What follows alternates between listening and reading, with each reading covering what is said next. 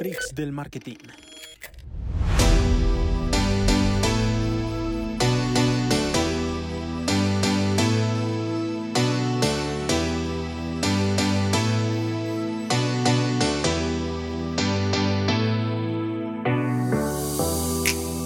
Hola, ¿cómo están? Bienvenidos a un nuevo capítulo de Freaks del Marketing. Hoy nuevamente con Jimena Patiño. Jime, ¿cómo estás? Muy bien, Julito. Muy bien, muy bien. El día de hoy vamos a hablar de lo nuevo que tiene Meta anteriormente Facebook, preparado para los anunciantes, para que puedan tener mejores resultados según ellos, y pues que puedan pasar todos los impases que han tenido durante los últimos meses, más que todo desde todo el tema que hubo con Apple y con el iOS 14 y con las constantes caídas que está teniendo también, ¿no? No, y con todas las actualizaciones, yo creo que lo que vamos a hablar hoy está como muy, muy enfocado en todo el tema de darle más poder al algoritmo, como que tengamos que hacer cada vez menos cosas, que nos dediquemos a la parte creativa. Entonces, como que va a girar todo muy en torno a eso y también, como te cuenta que eso es como una actualización, por decirlo de alguna manera, del tan hablado Power 5, que también eran las cinco recomendaciones que tenía Facebook para que tú tuvieras mejores resultados en la plataforma. Claramente esto es como una, una nueva... Eh una nueva actualización de eso, tal cual como, como tú lo dices, que se va acoplando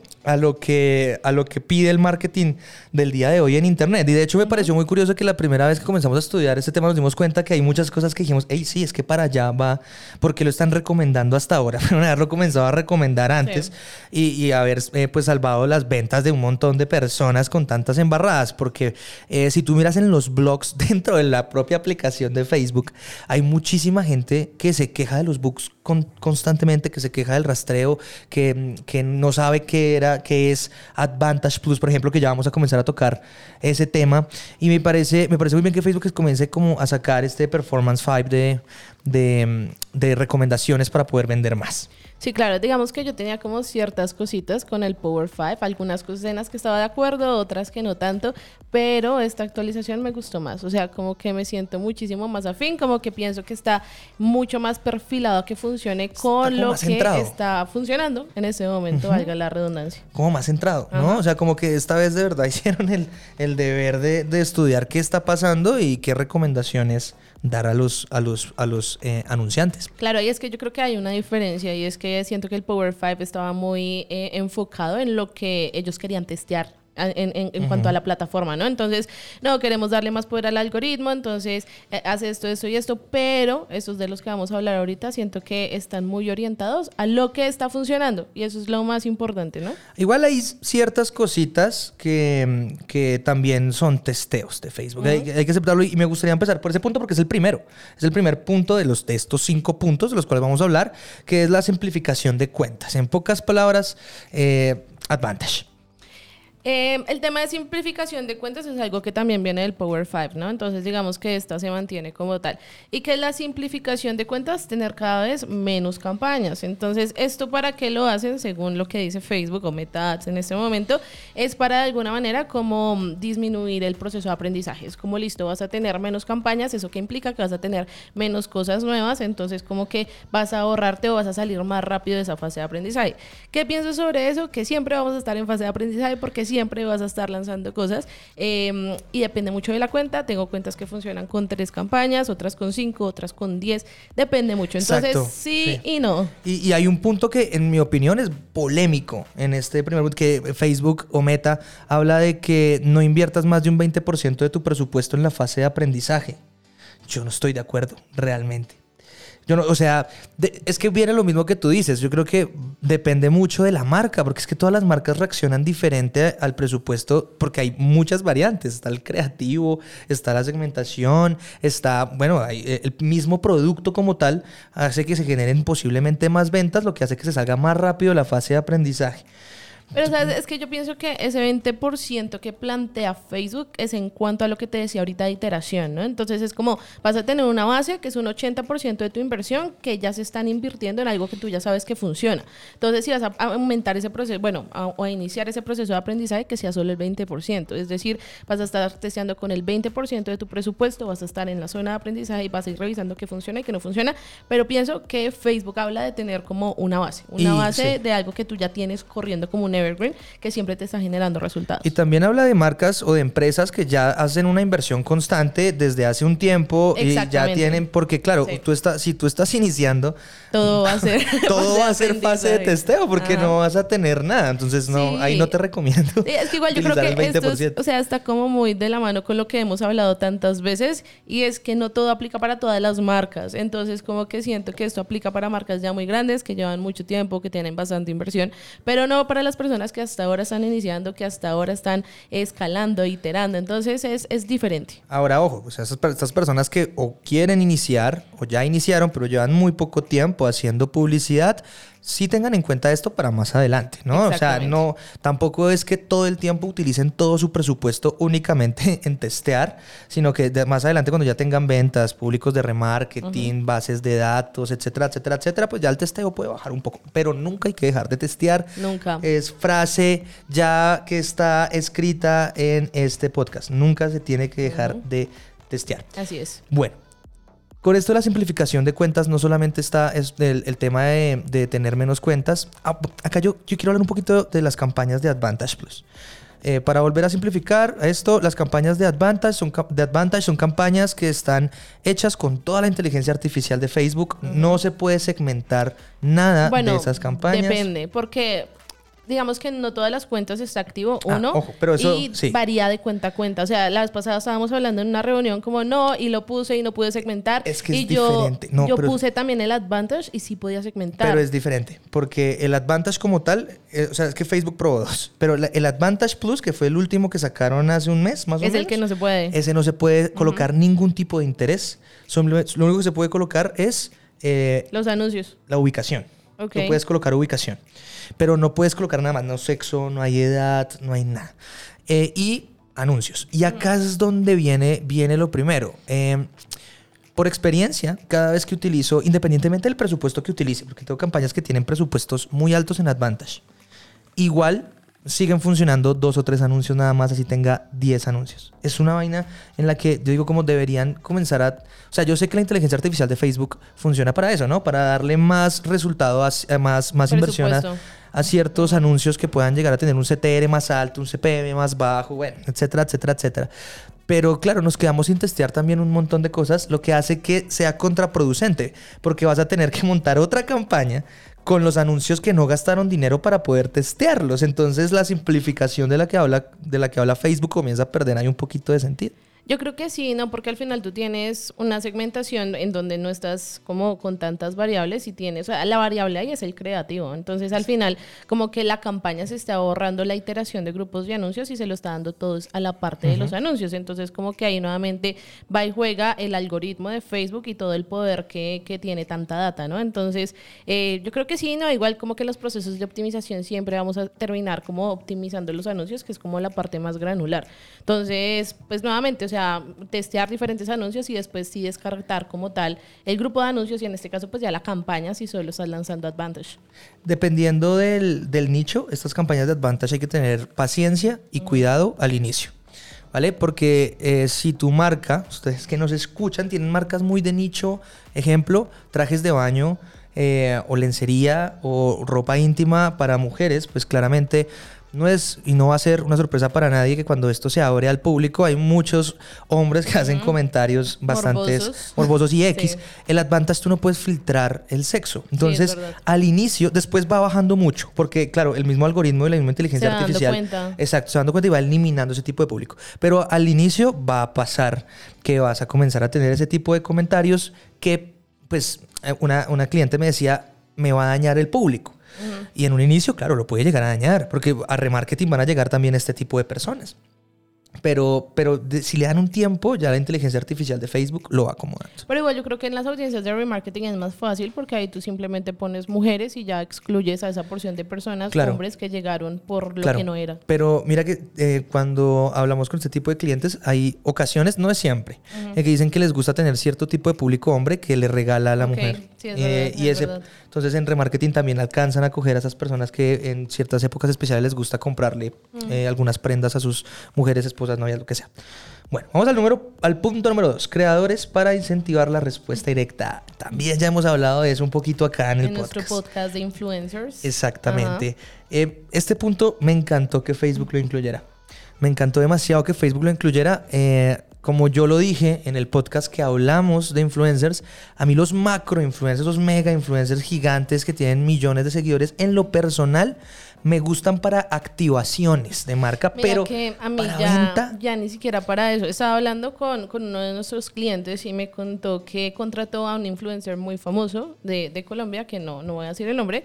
Eh, digamos que ya pasó toda la parte de la campaña, ya, ya todo estaba hecho y por el impacto de gente que envió a la cuenta, Instagram los baneó, no aparecían en ningún lado, les bajó el alcance y eso está eso es lo que está pasando con, con o sea, como con ese tráfico que llega tan de una y que realmente son personas que al final llegan, visitan y no compran, si me entiendes? Es como gente que va a chismosear, que se vende la Insta Story, ah, marica, ¿qué Y no- esto? Y ya, chao. Y, y no es la primera vez que tenemos Sí, un conocimiento de causa, segunda es la vez. segunda vez. Ya también anteriormente con una empresa eh, nos contactó, o sea, había trabajado ya con nosotros, luego volvió a trabajar con nosotros, pero cuando volvió tenía un engagement del 60%, 70% menor a lo anterior.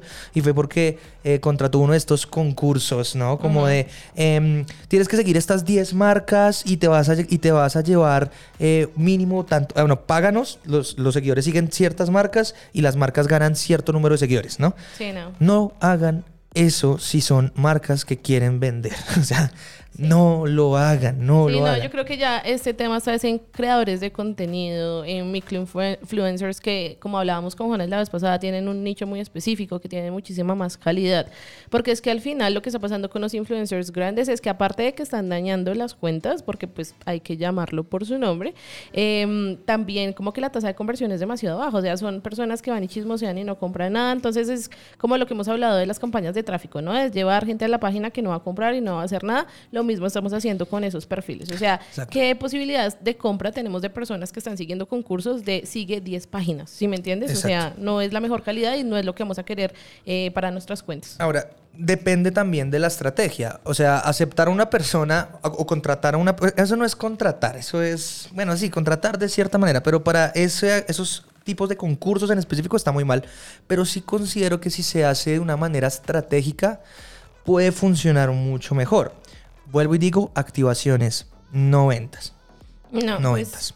Toca revisar nuevamente el influencer. Exacto. Aquí, y aquí es donde, cuando hablamos de revisar el influencer, acá es donde vuelvo un poco a retomar ese podcast anterior en el que decía, no todo es malo. Los microinfluencers a mí me contra encantan para hacer este tipo de cosas. Ojo, para que, para que vuelvan a, a conectarse con lo que estamos diciendo, uno de los consejos de meta del Power 5 es, hay- en pocas, lo, lo simplifico, utilizar creadores de contenido. Ajá. Performance 5.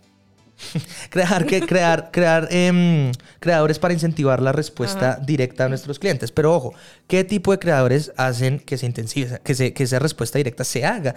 Y yo considero que los microinfluenciadores que mm, dentro de mi punto de vista están entre los 30 mil a 100 mil, dependiendo de la agencia que, que le preguntes sobre el tráfico, te va a decir diferentes números, pero desde mi punto de vista está de 30 mil a 100 mil, tiene un nicho que es más fiel.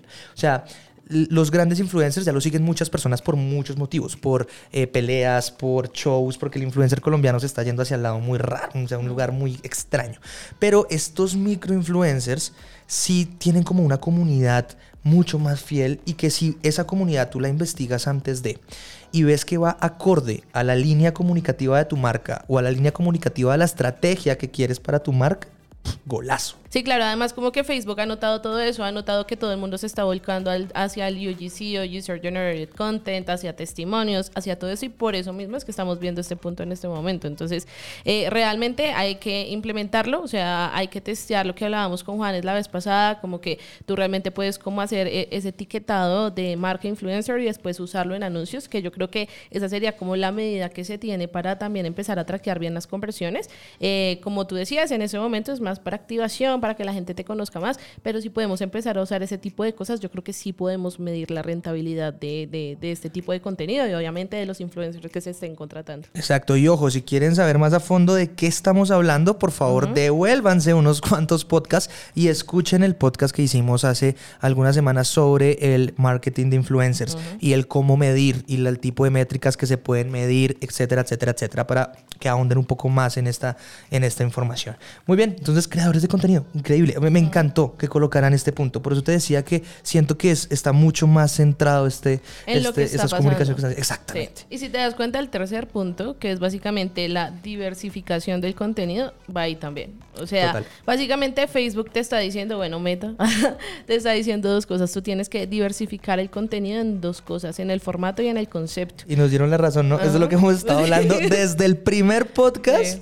diversifiquen su maldito contenido todo el tiempo. Entonces, mira que yo sigo mucho una persona cuyo nombre no recuerdo en este momento, pero es muy capa con todo el tema de anuncios. Em, y ella también hablaba de este tema y decía como Facebook está diciendo, no solo podemos hablar de UGC, de testimonios, sino que tenemos que tener imágenes, tenemos que tener carruseles, GIFs, o sea, todo lo que se nos cruce por el camino de contenido. O sea, el que más pueda testear en ese momento contenido es el que va a terminar ganando. Porque es el que puede, o sea, el que puede escalar más rápido, ¿no? O sea, te gusta, bueno, si a ti te funciona, perdón, un video o varios videos, si tienes segmentaciones que ya te funcionan, es más fácil que puedas continuar con ese camino de iteración. Entonces, súper importante ese punto que creo que realmente es de mis favoritos. Entonces, recuerden, no se trata solo de tener videos, no se trata solo de, tener imágenes o carruseles, se trata de tenerlo todo. Y no solo eso, porque estamos hablando de formatos, sino diferentes tipos de conceptos. Lo que hablábamos la vez pasada, de tres razones por las que deberías hacer tal, eh, User Generated Content, que es básicamente contenido generado por usuarios, testimonios, historias, eh, todo este tipo de cosas que nos van a funcionar. Y acá yo creo, me gustaría, voy a decir otra cosa que puede eh, haber gente que no esté de acuerdo con lo que voy a decir. Pero siento que esto hace que cada vez haya más importancia por tener un creativo dentro de tu equipo. No, yo creo que eso también habla mucho de, de nosotros como traffickers, porque es que esto ya no se trata, ay, no, sí, voy a montar una campaña y voy a dejar un lookalike, una audiencia abierta, pásame las tres imágenes que tienes que llevas con eso como dos años y montemos campañas. Se trata de que nosotros como traffickers podamos orientar muchísimo mejor a las empresas y decirles, no, mira, o sea, si tú quieres mejorar resultados, tenemos que hacer esto, esto y esto. Obviamente, ya si la empresa te dice como, no, mira, o sea, no tengo la posibilidad, ahí no podemos hacer nada, ¿sabes? Pero... O, tal, tal, vez intentar jugar con lo que haya. Eh, Facebook también está sacando muchas herramientas para poder hacer videos a partir de imágenes. Sí, pero igual es súper limitado, ¿no? es, es, muy limitado, no, no súper limitado realmente. limitado. Pero también tenemos cosas como Canva, o sea, a ver, hay muchos, muchos clientes en el caso de que estemos hablando en este momento con un freelance, estés escuchando freelance o agencias, eh, hay muchos clientes que no, pues no tienen esa capacidad, pero Facebook nos puede dar ciertas otras opciones para poder hacer eso. Y a nuestros clientes eh, a nuestros clientes, buenos posibles clientes, a, las, a las empresas que nos están escuchando, eh, los creativos. Y para, a ver, era lo que creo que también lo habíamos tocado en algún punto, que era que mucha gente le daba miedo a la cámara, no necesariamente tienen que ser ellos, eh, no necesariamente. No, digamos, en un video de un unboxing tú no tienes que salir, o sea, son tus manos, ¿sabes? Son tus manos que hagan como todo el tema de, de, cómo se vería y ya, eso es todo. Entonces, eh, bueno, pues los, los, dos lados, ¿no? Entonces, para los dueños de, de las empresas, obviamente que, que, se arriesguen y empiecen a testear más. Y para nosotros como traffickers, esto ya no se trata solo de campañas. Bueno, de hecho, nunca se ha tratado solo de eso. se ha tratado solo Entonces, pero muchas personas se quedan ahí, ¿sabes? En el montaje de campañas ya ellos verán, no, eso influye, o sea, el contenido influye la página influye. Hay muchas cosas que influyen y nosotros cada vez tenemos que ir más y más allá. Esa necesidad de nunca dejar de aprender, ¿no? Como de, oiga, no, de vez en cuando si se te cruza por ahí, si tienes muchos clientes de moda, se te cruza un cursito de moda, se te cruza un documental, se te cruza lo que sea, consume todo ese, todo ese contenido porque te va a ayudar a ser más creativo a la hora de hacer estrategias con tus clientes. Sí, no, es que en la parte de investigación tú te tienes de verdad que meter muchísimo. Mira que me da mucha risa. Eh, estaba hablando con Daniela, Daniela las de nuestro equipo eh, y estaba haciendo una investigación como para vender eh, cuadros de, millonarios de Nacional. Y me envió un de equipos de fútbol. Ajá, eh, solo vainas de, millonarios de Nacional noticias publicidad y yo esa es una investigación eso no y eso hay que hacerlo con, con todo porque o sea si, si no sabemos de lo que vamos a vender no lo vamos a poder vender. Es verdad. tú no puedes vender algo que no conoces y no puedes venderle a alguien que no conoces. Entonces yo creo que eso ahí está clave. Exactamente. Bueno, aquí vamos a pasar a, un punto que es un poquito ya más técnico, de cierta manera, que pues, está aquí por el iOS 14. Si no, no estuviera acá, que es eh, el API de conversiones. Así es, el API de conversiones, para las personas que no saben, es básicamente como una integración que lanzó Meta después de los problemas de iOS, porque con el Pixel en ese momento tenemos muchos huecos de data. Entonces, lo que hizo fue como complementar un poco con la API que se conecta directamente con los servidores. Entonces, como que lo que está intentando Meta es entre la API de conversiones y el Pixel, como tener eh, el mayor volumen de, datos posible para que nosotros como eh, traffickers, como marketers, podamos tomar buenas decisiones. Exacto. Entre mejor, a ver, lo que se puede medir, se puede mejorar. es, así. Es así. Si sabemos que está saliendo mal, podemos mejorarlo. Si sabemos que está saliendo bien, podemos exponenciar eso que está saliendo bien. Desde, desde el mes de abril del 2021, el traqueo está terrible. Hay Horrible. Hay muchas marcas que lo tienen impecable, pero hay otras que lo tienen destruido. O sea... Hay em, píxeles que tú los reinstalas y haces de todo y no funcionan. Exacto. Entonces sí, es importante como estar intentando todo el tiempo mejorar e-, ese traqueo. Y yo creo que acá complementaría lo de Facebook utilizando otras herramientas como Google Analytics. O, a ver, nunca vamos a encontrar un traqueo 100% efectivo hoy en día. En el marketing de hoy, en, en este noviembre de 2022, no vamos a encontrar un, un, traqueo 100% efectivo, 100% pues existen otras plataformas, pero ya son de terceros que valdría la pena revisar, pero pues más adelante hablaremos de eso. Pero estoy hablando como de acceso para todo el mundo, porque son plataformas que tienen costos bastante elevados, bueno, bastante elevados para algunas personas, lo que hace que no puedan tener acceso a eso y que pues en el momento no puedan pues eh, trabajar de una manera adecuada con eso. Ah, y lo que dices es muy cierto, o sea, ni siquiera Analytics, hay muchas personas que se fían de Analytics, pero no, o sea, Facebook eh, Analytics en ese momento tampoco entrega data 100% real y de hecho te lo pone bajito, ¿no? Como sí, son algunas estimaciones. Él te lo dice. Entonces es súper importante el tema de la API y no solo la instalación, sino asegurarnos de que las coincidencias estén buenas, por decirlo de alguna manera. Entonces, ¿eso cómo lo hacen? Van a la parte de los eventos y donde aparece la activación de los diferentes eventos del pixel, en la parte de la derecha más o menos les va a decir si la coincidencia es buena, regular, mala. La idea es que quede en buena y en excelente, pero pues para eso, o sea, si la tienen con calificaciones bajas, lo mejor es que busquen la ayuda de una persona que sepa bastante de todo el tema de código. Yo aquí sí quiero como dar un, consejo a las personas que están iniciando de pronto o que ya llevan eh, cierto tiempo en esto, pero no tienen como, como el conocimiento, es buscar ayuda en este sentido puede llegar a ser chévere, puede llegar a ser importante, les puede ayudar a, medir un poco es mejor. Importante. sí, bastante. es muy importante. Es bastante importante. Pero yo tendría cuidado con a quién les pedimos ayuda también, ¿no? Miren que sea una persona que ustedes puedan corroborar que tiene experiencia en el tema y no, por favor, cualquier eh, creador de contenido que les diga que lo hace. Ya el último punto es básicamente la validación de resultados. Esto Meta lo está como enfocando en un conversion lift. Eh, ¿Qué es eso? Es básicamente un estudio que hace la plataforma para determinar el impacto real que tienen los anuncios de Facebook en tu negocio. Entonces, eh, por lo general tienes que tener un representante o hablar con tu representante para que te ayude a hacerlo. Entonces, eso se maneja internamente, o sea, Facebook directamente acá, lo realiza. Acá nos volvemos al punto que este, este último eh, tema del cual vamos a hablar ya va más para, pues, si tienes un representante es porque o estás con una agencia o tu marca ya como tal. Tiene bastante inversión. de igual manera, o sea, valdría la pena preguntarle a, las personas de marketing expert o algo así, que la verdad no creo que, que ayuden mucho con el tema. Eso ya es más cuando pues las marcas tienen una inversión bastante alta. Depende de, de, de, la marca, eh, cuánto tiempo van a hacer el estudio y pues lo ideal es que después salgan unos resultados que te ayuden a medir eh, muchísimo mejor qué está pasando en la plataforma, el impacto real de tu negocio eh, y también por canales, ¿no? Entonces, listo, cuánto es de Instagram, cuánto es de, de Audience Network, cuánto es de Facebook. Entonces, va ¿Vale la pena hacerlo? Claro que sí, hay que buscar las maneras para, para realizarlo. Y ahorita algo que te estaba diciendo que me pareció súper interesante es que en una partecita decía que más o menos, o sea, con toda la parte de cookies, no se está reportando más o menos el 30 algo por ciento de conversiones. Entonces, aparte de todos los huecos que tenemos, imagínate eh, cómo estamos ahorita de plata. O sea, lo que tú estás viendo en tu administrador no está bien. O sea, por ventana, ventana de atribución, por el pixel, por la CAPI, o sea, por muchísimas cosas. Exactamente. Y es que es lo, es, es lo mismo. O sea, si no podemos medir, cada vez va a ser un poco más complicado. Pero bueno, la idea, la idea de, de todos estos puntos que nos brinda Meta, o que, bueno, pues nos brinda, no, los publica realmente para que las personas los, los puedan ver, es que las, los anunciantes vendan más.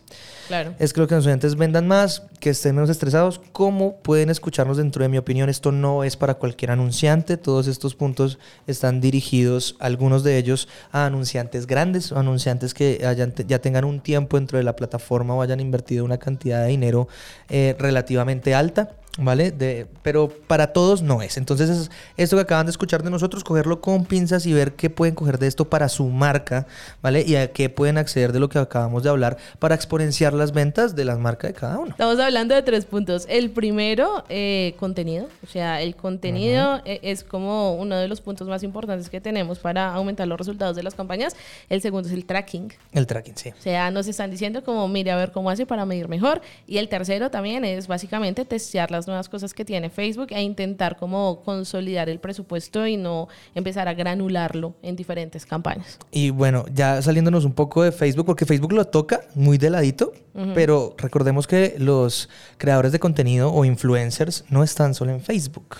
Así que yo colocaría un punto extra acá saliéndome lo que dijo Facebook y es busquen otras fuentes de tráfico. Uh -huh hay que buscar más fuentes de tráfico aparte de las oficiales. Hoy, el día de hoy, eh, no el día que se va a lanzar este podcast, pero sí. el día 31. El día que estamos grabando. Exacto, eh, se cayó nuevamente en una, una de, las, de, las, aplicaciones de Meta, que fue Instagram. Sí, bug tuvo ahí global. un bug en donde cerraron muchísimas cuentas. O sea, nuestra cuenta de Dataflix estuvo fue suspendida cerrada, sí. como hora y media más o menos. Incumplimos. Ajá, no sé con qué, pero, pero incumplimos. cerraron muchísimas cuentas, bajaron muchísimos seguidores. Muchas marcas estaban muy preocupadas porque decían, bueno, ¿qué está pasando? perdí mil, dos mil seguidores, tres uh -huh. mil.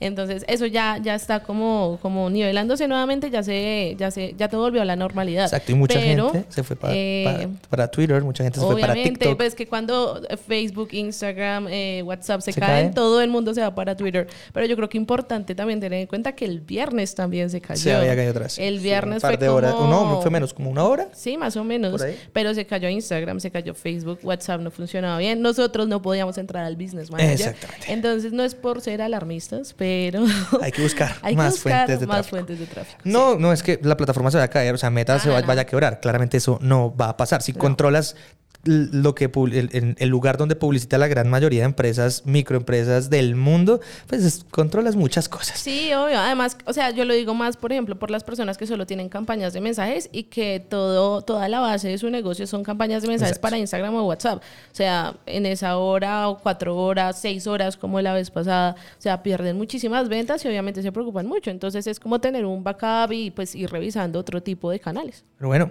chicos, muchísimas gracias por escucharnos en un capítulo más de Freaks del Marketing. Este capítulo es bastante importante, bastante interesante que lo escuchen más de una vez y tomen nota de los puntos que, que tocamos acá y de nuestra apreciación de cada uno de estos puntos. Eh, por favor, escuchen nuestros otros podcasts, pueden encontrarnos en todas nuestras redes sociales y los links de los podcasts también en la bio de nuestras redes sociales. Y muchísimas gracias, nos vemos en la siguiente semana en Freaks del Marketing. Gracias, chao.